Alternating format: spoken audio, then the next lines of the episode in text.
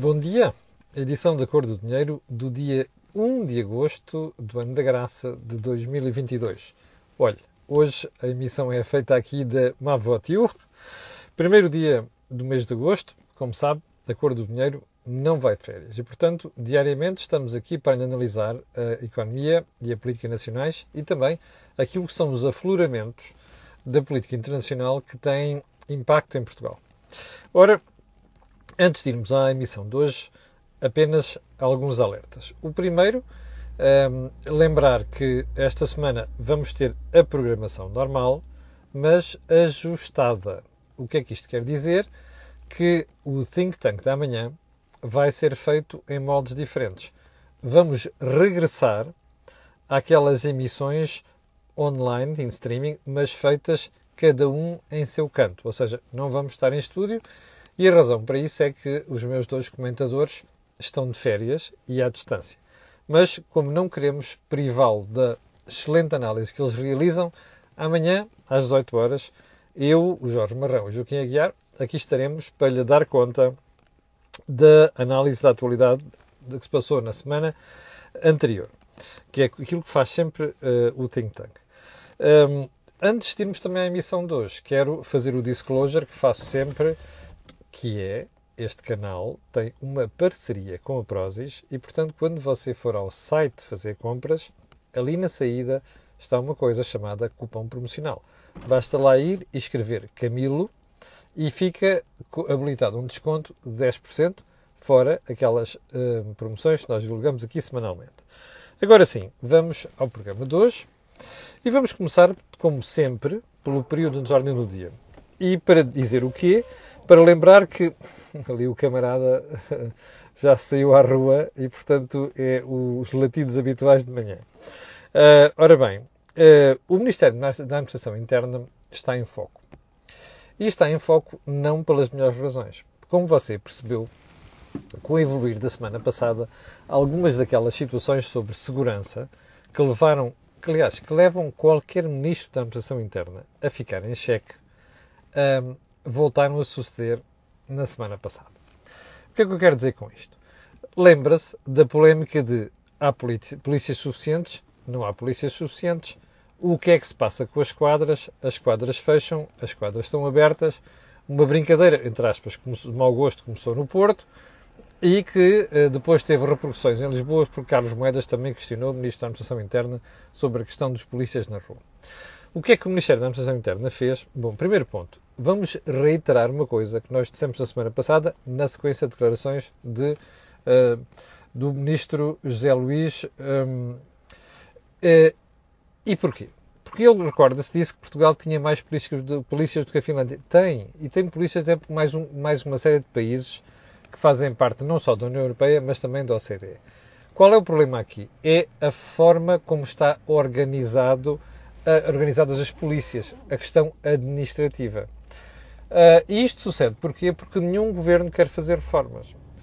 E mais, porque como você sabe, a administração interna, que diz respeito um, à segurança, uh, cria-nos um problema, que é, imagina que um ministro quer começar a fazer reformas. Primeiro, tem que se pôr de acordo com os sindicatos todos. Aliás, antes disso, tem que querer, aliás, tem que, tem que estar de acordo com o primeiro-ministro. Ou seja, é preciso que o Primeiro-Ministro queira fazer reformas. E segundo, são os sindicatos e os lobbies do setor. Terceiro, as reformas produzem efeitos a médio e longo prazo. Ora, a questão policial de segurança interna é uma questão de curto prazo. Basta haver um broá qualquer, depois vêm os partidos extremistas e o diabo 4 cair em cima do governo e é uma chatice. E, portanto, um, o ministro está, digamos assim, entre a espada e a parede. Bem, como você viu na semana passada, prova deste comportamento está entre a espada e a parede. O que é que o ministro decidiu fazer foi inventar a história das quadras móveis, com ou relotes ou caminhonetes, não sei das quantas. O que é que sucedeu? Uma delas avariou, deixou de ter energia. Bom, foi rebocada. Mas, azar dos azares, a rolote ou caminhonete, ou lá o que é aquilo, que veio substituir, substituir essa, também se avariou. Ora, está a ver qual é o problema dos ministros da administração interna? É este. É que isto, em condições normais, não teria importância por aí além. O problema é que, face à emergência naquele momento e a dizer isto é a solução, depois falha e a opinião pública fica a pensar, afinal já não é a solução. Ora, este é o dilema de qualquer ministro da Administração Interna. A verdade é que estas coisas não deviam estar a suceder. E ao sucederem, não só descredibiliza o Ministério, ou melhor, quem tutela o Ministério, como toda a política do governo nesta, nesta área. Mas como você sabe, esse é que é o grande problema deste governo, do anterior, que foi de António Costa, e do primeiro governo de António Costa, que já vai em terceiro, não é? Que é, este senhor não faz reformas, não está para aí virado, e, portanto, as consequências que estão a surgir não surpreendem rigorosamente nada. Segundo ponto.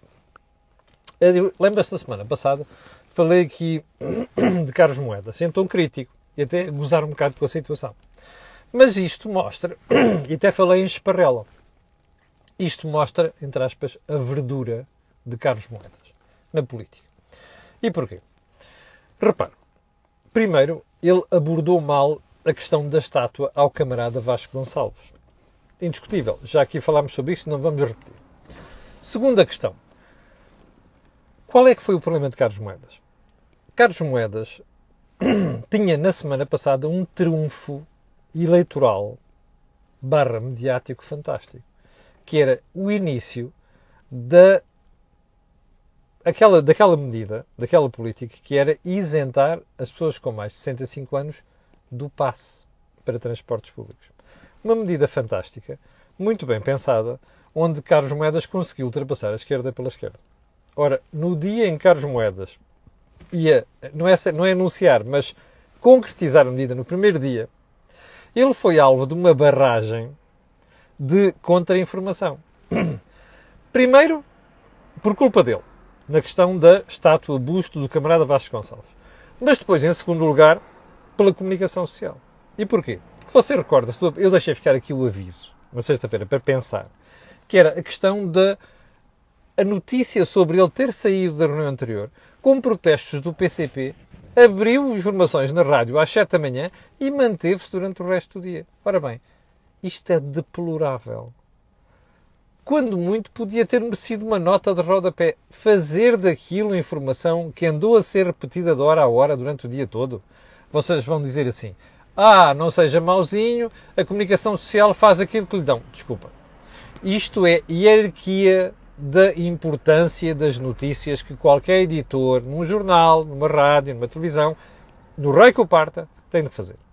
E a verdade é que não há naquela história do PCP nada, mas absolutamente nada, que justificasse nós termos informação repetida ad nauseam. Ora, desviar as atenções, houve aqui uma quebra de telecomunicações, peço desculpa, conseguiu desviar as atenções do mais importante. Bom, o que é que isto quer dizer? Carlos Moedas tem de ter cuidado. Carlos Moedas está muito verde na política e provavelmente não antecipou que isto iria acontecer. O que é mais lamentável nisto tudo é ver jornalistas que não são propriamente afetos à esquerda caírem nesta história. E, portanto, isto mostra, primeiro, a verdura de Carlos Moedas e o estado lamentável de parte da comunicação social. Mas, enfim. Aliás, a propósito disso, alguém me mandou um artigo no fim de semana do António Barreto exatamente a criticar a comunicação social. Portanto, olha, felizmente não estou sozinho e, além de mais, eu sou do meio. Portanto, tenho autoridade para fazer isto. Embora a malta não goste. Ponto seguinte. Marcelo, o diploma sobre o SNS, essas últimas alterações inventadas pelo Governo, e as observações, entre aspas, sobre aquilo que seria melhor ou não fazer. Marcelo Belo de Souza foi confrontado ontem por jornalistas, microfone na mão e câmera em punho. Olhe, o senhor vai promulgar o diploma da SNS? Vou. Mas Marcelo não ficou por aqui. Disse assim: vou publicar com algumas observações sobre aquilo que seria melhor ou não fazer. Quando os jornalistas perguntaram a Marcelo, porque era óbvio que iam perguntar, então quais são as alterações? Ai não, não posso falar e tal voltaram a insistir e Marcelo manda lá uma pequena outra. Bom, já reparou neste pormenor? Desde quando é que um Presidente da República anuncia que vai fazer observações a diplomas que vai promulgar? Isto não tem pés na cabeça. Mas aconteceu. E sabe porquê que aconteceu? Porque Marcelo está de consciência intranquila. Porque ele sabe o lamentável estado em que está o SNS. Sabe que é uma pessoa que anda a dar uma no cravo, outra na ferradura. Já safou o rabinho da Ministra da Saúde várias vezes, desculpe uma expressão popular, mas é mesmo assim. Já safou o rabinho da Ministra da Saúde várias vezes e agora, como sabe que está de má consciência, tem necessidade de vir dizer eu vou fazer umas observações. Isto não é nada. Ou o Presidente da República tem-nos no sítio e diz abertamente a toda a gente o que é que está mal no SNS e mostra aos portugueses que o Governo não fez porra nenhuma até agora, melhor, só deu cabo do SNS e eu vou guardar a história das maternidades para amanhã, no fim de semana, a TSF publicou, divulgou, divulgou uma entrevista com o Dr. Diogo, Diogo um, Aires Campos, um, que é o responsável daquele, daquela comissão que o Governo nomeou. O que o senhor disse é aterrador, percebe? Aterrador. E eu acho inacreditável como é que o país não se levantou em armas, entre aspas, ontem, em armas, entre aspas, não é apelo nenhum à violência. E como é que o Sr. Presidente da República não se lembrou de comentar aquela, aquela pouca vergonha? Ainda por mais que ele tem razão. Mas eu vou guardar isso para amanhã.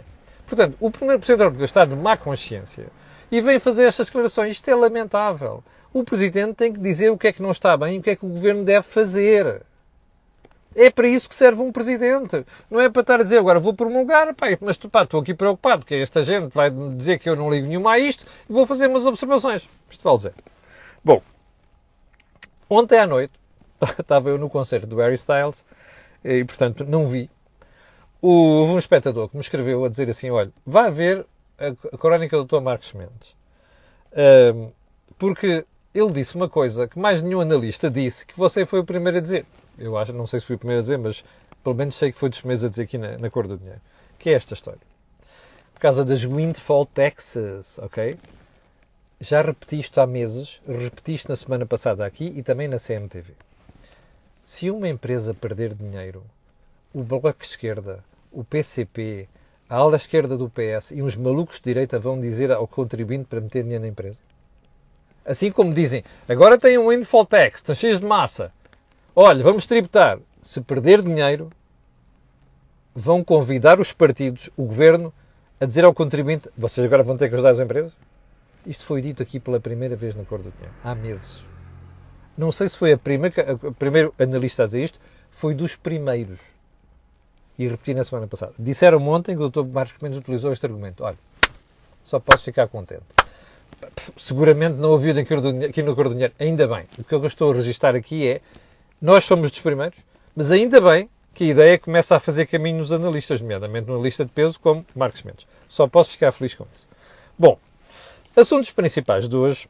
Um, a falta de vergonha do governo, mas é mesmo este o termo, a falta de vergonha do governo, já lhe vou explicar porquê, e a história da energia. Onde é que já ouviu isto também? Então vamos à falta de vergonha primeiro. Então é assim, não sei se você já viu um, o primeiro, o primeiro jornal a dar isto, honra seja feita, foi o Sol na, no sábado. Medina, Ministro das Finanças, nomeou ex-diretor investigado por corrupção. Bom, o assunto é retomado hoje pelo jornal I, que diz, está aqui uma entrevista, não sei quantos, da Comissão de Transparência, que é, é exatamente sobre a mesma questão. E então a história conta-se em poucas linhas e não muito felizes para a imagem do governo, mas também não surpreende nada. António Furtado é o novo presidente da Estamo. A Estamo é uma empresa que gera o imobiliário do Estado, ok? Um, António Furtado estava na Câmara da Almada, para onde foi, repare, para onde foi Câmara da Almada, socialista, Inês de Medeiros, após ter deixado a direção do património da Câmara Municipal de Lisboa. Portanto, ele era diretor da, do património da Câmara Municipal de Lisboa. Quando rebentou aquele escândalo que envolve, escândalo segundo o Ministério Público, atenção, alegadamente, o Ministério Público diz que o vereador um, Manuel Salgado e Ricardo Veludo estavam envolvidos num esquema que sugere corrupção. Portanto, eu vou dizer aquilo que o Ministério Público diz. E este senhor foi implicado no mesmo processo. Quando apareceu esta situação, foi, entre aspas, transferido para a Câmara Municipal de Almada. Repare, socialista, Inês Medeiros. Este senhor sem ter o seu currículo limpo. Eu sei que o Ministério Público às vezes põe as pessoas e torra as pessoas na praça pública e depois não acontece nada. Mas repara uma coisa: não se pode nomear alguém para uma empresa que gera o património do Estado imobiliário quando a pessoa é suspeita, segundo o Ministério Público, de ter cometido atos de corrupção a gerir património da Câmara Municipal de Lisboa. Isto não é aceitável. Pois foi exatamente aquilo que o Governo fez, pela mão de Fernando Medina, mas pode ter a certeza que isto tem aprovação de António Costa. Bom, esta brincadeira junta-se a outras que nós vimos na semana passada, ou melhor, há algumas semanas, quando o Jornal de Negócios denunciou a situação da Presidente do IFP, que eu ainda não tratei aqui. Portanto, está admirado. Eu não estou. Agora, que é grave, é. Pergunta. Nenhum jornalista, quando estende o microfone ao Sr. Primeiro-Ministro e de câmara em punho, se lembrou da. Perdão, Primeiro-Ministro e não só, Presidente da República. Até agora nenhum deles se lembrou de perguntar assim: desculpe lá, o senhor fica tranquilo com a nomeação para gerir património do Estado, património imobiliário, uma pessoa que está, segundo o Ministério Público, acusada de corrupção num processo que envolve Manuel Salgado Ricardo Veludo na Câmara Municipal de Lisboa? Repare, eu sei que erguido não é, não é condenado, mas repare, património, património. É sensato fazer isto? Bom, responda a você. Ponto seguinte, ponto seguinte, já te expliquei aqui que amanhã vamos tratar a questão do fecho de maternidades. Foi aquilo que foi admitido pelo Dr. Uh, Ares Campos, ok? pode ter a certeza, vai ser matéria da manhã. E onde é que vamos começar hoje? Vamos começar por uma história que também não é virgem na cor do dinheiro, que é o preço da energia. Então é assim, como sabe, o governo, este e o espanhol, convenceram a União Europeia, a Comissão Europeia, a aprovar uma exceção na Península Ibérica. Não é na história do corte do gás, é no limite ao qual as empresas que produzem energia com gás natural podiam pagar esse mesmo gás. 40 euros, em média, ao fim de seis meses vão ser 50 euros, não sei quantos. Bom, isto supostamente baixou os preços da eletricidade. Mas você, faça este raciocínio. Repare, quem compra gás nunca vai vender a desconto, só porque lhe dá jeito a mim, que sou empresa que produz eletricidade com gás. Porque, entretanto, já não tenho eh, eh, eh centrais a carvão e as hídricas estão penduradas. Estamos num ano de elevadíssima seca. Portanto, o resto que sobra é o gás. Mas pá, se, eu, se, o governo diz assim, pá, eu não quero os preços muito altos, vocês não podem vender. Portanto, se faz favor, compram aqui é com menos de 50 euros. Ou melhor, sim, de média. E o pessoal diz lá em cima, não, eu não vou vender isso. Repara uma coisa, para as empresas de eletricidade comprarem esse gás mais barato, alguém vai ter que pagar a diferença. Eu expliquei-lhe isto na altura várias vezes. Antigamente fazia-se assim déficit tarifário. O Estado assumia ou seja, cobria o, o, a diferença entre aquilo que é o preço do mercado do preço, depois o preço que vendia ao consumidor. O Estado quer dizer o contribuinte. Ora, a Comissão Europeia proibiu Espanha e Portugal de fazerem isto. Portanto, a pergunta que sobrou é: quem é que vai pagar esta marmelada? É óbvio que é o consumidor.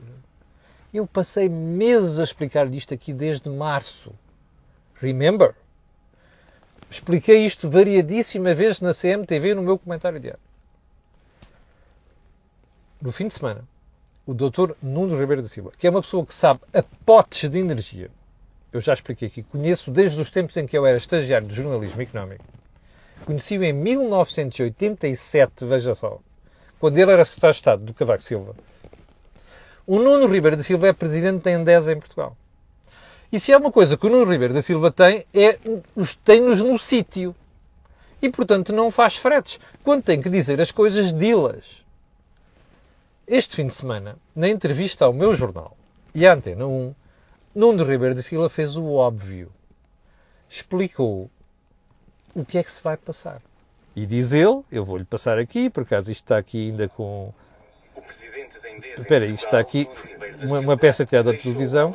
Olha aqui. A partir do final, eh, em particular de agosto, mas já nas faturas de consumo elétrico de julho, as pessoas vão ter uma desagradável surpresa. Estamos a falar de qualquer coisa na ordem dos 40 ou mais por cento. Só que o governo. Ouviu bem? Nuno Ribeiro Silva diz textualmente a partir de agosto, mas já com efeitos a julho, as pessoas vão sentir um aumento. Bom, primeiro ponto. Ele podia ter clarificado. Ah, e ele diz que pode chegar a 40%. Eu não sei se pode chegar a 40%. Mas eu sei que se vai agravar. Porque é lógico. Para você poupar para alguns, alguém vai ter que pagar, porque a Comissão Europeia não deixa que seja o contribuinte em geral. É o consumidor. O, o Ministro de Transição Energética quando andou a rasca a explicar, ele não percebia nada do assunto quando lá chegou, andou a rasca, desculpa a expressão de caseira, a explicar isto e disse: Ah, não sei quantos é o sistema. Quem é o sistema? São as empresas de eletricidade? Não! As empresas de eletricidade têm acionistas, fizeram investimentos pesados, não podem perder esse dinheiro. Quem é o sistema? É o consumidor. E eu acho que aqui o Nuno podia ter explicado melhor. E podia ter dito assim. Aliás, ele até começou por explicar, depois eh, não terminou bem o raciocínio. Bom, é assim. Repara uma coisa. Quem já fez contratos e está protegido por contratos de longo prazo não vai sofrer nada. A menos que esses contratos cheguem ao fim. Quando é que vão chegar ao fim? Entre março e abril do próximo ano. Portanto, estas pessoas, mesmo com contratos, vão pagar isto. Agora repare, os outros consumidores que estão no mercado spot, quer dizer, ou seja, mercado livre, diário de cotações e que estão sujeitos a estas variações diárias e semanais, essas pessoas vão pagar isto. Ele explicou isto de forma acessível. Qualquer bicho careta que não perceba nada de economia percebe isto. Não há aqui nada de rocket science, percebe? Nós tivemos meses a explicar esta brincadeira. Bom, pois foi isto que Nuno Ribeiro da Silva disse ontem. Eu repito, é 40% não há água nem ideia. Ok? Não sei se é 20, se é 30, se é 40. Mas há uma coisa que eu sei. O preço vai subir. Isto é um given, é um facto. Não vale a pena fugir isto. Bem, qual é que foi a reação? O governo veio logo dizer que é um exagero. O João Galamba. Ai, não sei quantos já. Em primeiro lugar, há outros operadores. Pois há, graças a Deus, chama-se isto concorrência. Olha, aquilo que muitas vezes o PS não gosta e a extrema-esquerda não gostam, afinal funciona a favor do consumidor é verdade que há outras empresas que não vão subir isto. Olha, a melhor, o bom exemplo delas é a EDP. Eu ontem contactei a EDP, pergunta sobre isto. Não. O que nós tínhamos para subir, já subimos em julho. Não estamos a prever. Aliás, não disse só a mim, disse aos jornais inteiros. Saiu inclusive um Tecnalusa. Uh, e uh, se, a menos que haja uma alteração excepcional das circunstâncias, não vamos mexer no preço até ao final do ano. EDP. É óbvio. O que é que acontece aqui? Você perguntará, porquê é que umas vão subir 40 ou outras, outras não vão subir nada? É muito simples, é decisão política de cada uma das empresas. E, portanto, a EDP achou que não devia subir. A Iberdrola sabe muito bem o que é que vai fazer. São os dois, três grandes operadores, a Endesa, a Iberdrola e a EDP. Ah, e a Galp ainda tem uma porcentagem muito pequenina. E, portanto, a questão é esta. É óbvio que há concorrência, mas agora aqui, é depois é que a seguir, João Galamba enterra-se. Diz assim, não há qualquer justificação, é esta a expressão dele, não há qualquer justificação para uh, aumentar o preço uh, em 40%. No Brasil está a ser alarmista, diz o Governo. Espera aí, não há qualquer justificação? Então o senhor Dr. João Galamba que explique porquê. É que ele não disse. Bom, mas como se isto não bastasse, até vamos levar isto no raciocínio mais, mais adiante, metem ERS no assunto. Porque a ERS, a entidade reguladora do setor uh, de energia, ontem vira-se e, e, e, comunica ah, não, atenção, nós estamos atentos. Repare, se, se baixou o preço do gás, o preço para o consumidor não pode subir. É óbvio.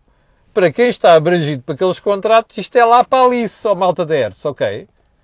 Eu sei que estão à rasca. E estão com o rabito um bocado pequeno, porque tem o governo ali, percebe, com a chegar um, um, como é que se diz, um torch. Ok, a gente percebe isso. Pá, mas escusam de fazer esta figura. Até porque a ERS, nos últimos meses, teve um cuidado especial a explicar esta brincadeira. E o que a ERS disse foi o que eu estou a dizer. Quem não está naqueles contratos vai sentir esta brincadeira. Ponto final. Não há... Escusam de vir aqui fazer aqueles fretes ao governo. Ah, estamos atentos. Epá, podem estar atentos o que quiserem. A verdade é que isto, quem não está naqueles contratos vai pagar por esta brincadeira e quem vai pagar é o consumidor. Está a perceber? Bom, mas é mais. O Nuno Ribeiro da Silva diz outra coisa. É pá, isto foi uma estupidez, nomeadamente para o mercado português, porque se para o mercado português pesa pouco. Quem devia? Isto foi uma coisa, sobretudo para o mercado espanhol, tem toda a razão. Também explicámos isto na altura. Sabe qual é a diferença? É que o sistema de formação de preços em Portugal é diferente do de Espanha. A Espanha tem muita gente baseada naquilo que é o preço diário e semanal da energia. Portugal não. É uma, uma, são contratos que têm a ver com mais médio e longo prazo. E, portanto, esta brincadeira serviu para fazer um grande frete aos espanhóis, percebe? Com Portugal a pagar. Chama-se isto solidariedade socialista nos dois países da, da Península Ibérica. Eu estou-me a para a, solidariedade, para a solidariedade socialista. Eu sei é que vou pagar por esta brincadeira. E vou-lhe dizer mais. As empresas que andam para aí todas lampeiras à espera que isto vá beneficiar substancialmente, há uma coisa que lhe vou dizer além de alguém ir pagar por esta brincadeira, que são as outras empresas, uma coisa é certa: isto não vai resolver problema nenhum que tem a ver com o excesso do custo de energia nas empresas eletrointensivas, ou seja, aquelas que gastam mais energia. Mas isso é uma coisa que nós vamos ver à parte. Olha, já esti largamente o meu tempo, quero pedir desculpa, quero agradecer a quem está a ver e quero pedir a estas pessoas também e a outras que vão ver aquilo que peço sempre, colocarem um gosto e fazerem partilha nas redes sociais. Para aqueles que estão de férias, olha, eu quero uh, desejar-lhes uma grandes férias. Para aqueles férias que ainda fazem, vou voltar a ver isto em direto, quero agradecer. E lembrar que amanhã, às 8 da manhã, estarei de volta. E amanhã vamos falar sobre o fecho de maternidades que vem aí. Mais uma grande conquista do socialismo, Dr. António Costa e Dra. Marta Temido. Tenham um grande dia e até amanhã às 8 da manhã. Com licença.